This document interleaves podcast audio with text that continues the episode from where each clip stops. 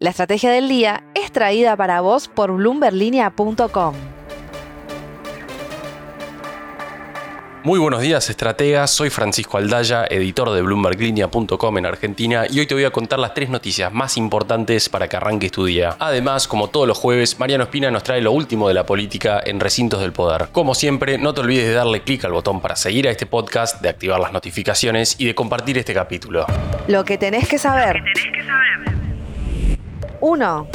¿Qué tiene que pasar para que Vaca Muerta pase de producir los 291 millones de barriles por día que hace hoy a un millón por día en 2030? Bueno, un informe de la consultora Rystad Energy señala los principales obstáculos, entre ellos la actual crisis de falta de reservas que traba la importación de insumos y también interrogantes sobre la llegada de los equipos de perforación de alta especificación que serían necesarios para aumentar la producción que hoy está saturada. No te pierdas la nota completa en el portal. 2. La tercera edición del dólar soja cerró con un fuerte ingreso de divisas por parte del agro. Se liquidaron 1.052 millones de dólares, lo que le permitió al Banco Central comprar 451 millones de dólares netos en el mercado de cambios. Fue la mayor compra diaria de dólares del año y un monto que le permitió engrosar el saldo positivo del mes a unos 850 millones de dólares. De este modo, el Banco Central redujo las ventas netas en el acumulado del 2023 a un saldo negativo de 2.118 millones de dólares, pero ahora sin un dólar soja 4 es de esperar que se frene la liquidación de este sector clave para la economía argentina. 3.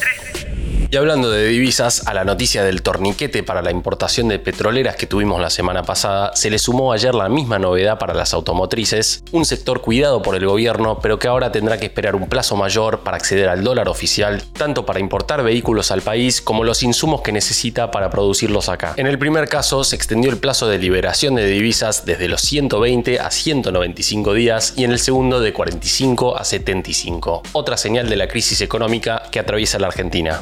De pasar a recintos del poder, veamos rápidamente cómo van a abrir los mercados este jueves. El S&P Merval bajó 0,4% ayer, fue una jornada verde para las acciones argentinas en Wall Street, con subas de hasta 2,8% para Superviel y 6 bajas de hasta 4,8% para BBVA. El dólar blue cerró en 490 pesos, el MEP en 468 y el contado con liqui cerca de los 491 pesos. Expreso financiero.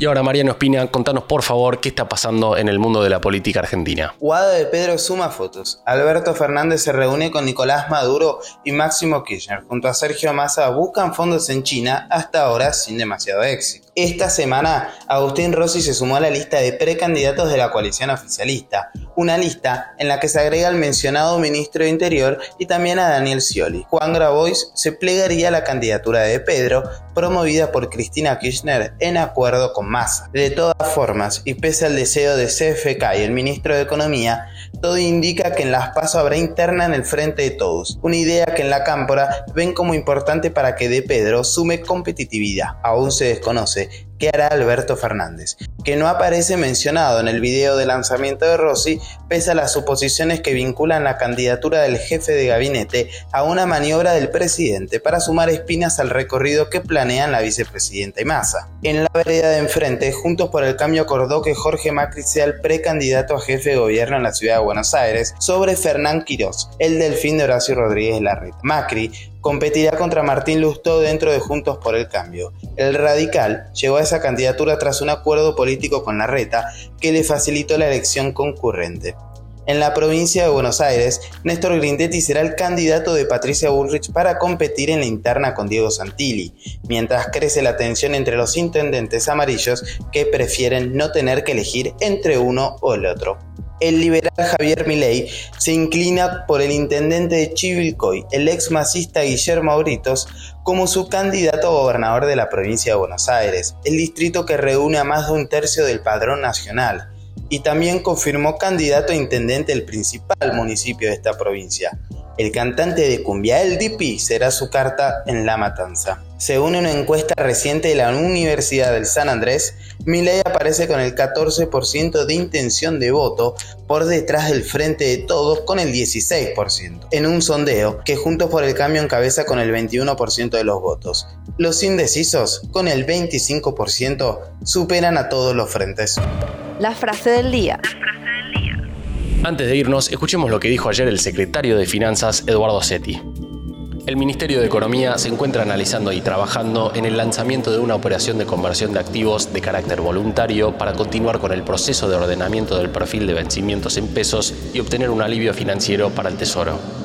Se viene otro canje con los bancos como los principales protagonistas. Esto fue un nuevo capítulo de la Estrategia del Día Argentina. Yo soy Francisco Aldaya, editor de Bloomberg Línea, y me podés seguir en Twitter en arroba franaldaya. No se olviden de darle clic al botón para seguir a este podcast y a la campanita para que se enteren al instante cada vez que sale un capítulo de lunes a viernes. Espero que tengas una gran jornada productiva. Esto fue La Estrategia del Día Argentina, escrito y narrado por Francisco Aldaya. Producido por Arturo Luna y Daniel Hernández. Que tengas un día muy productivo.